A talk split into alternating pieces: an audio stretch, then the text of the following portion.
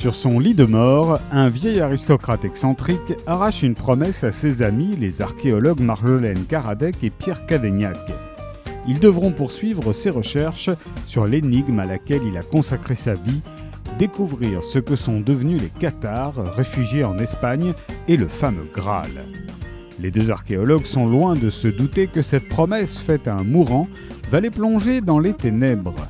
Sur la route des Templiers, ils se heurtent à l'ordre secret du Minotaure, qui puise sa source dans les croyances ésotériques du régime nazi.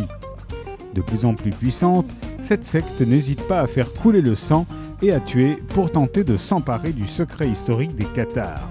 En effet, le posséder, c'est détenir la source d'un pouvoir incommensurable et destructeur.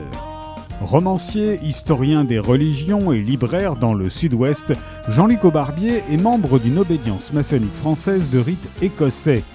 Dans la série d'enquêtes de Cavaignac et Karadec, il a déjà publié chez City Éditions Le Testament Noir, La Vengeance de Gaïa, Le Complot de l'Aube Dorée ou encore Le Code Télémaque. Le fils du dragon de Jean-Luc Aubarbier est paru chez City Éditions.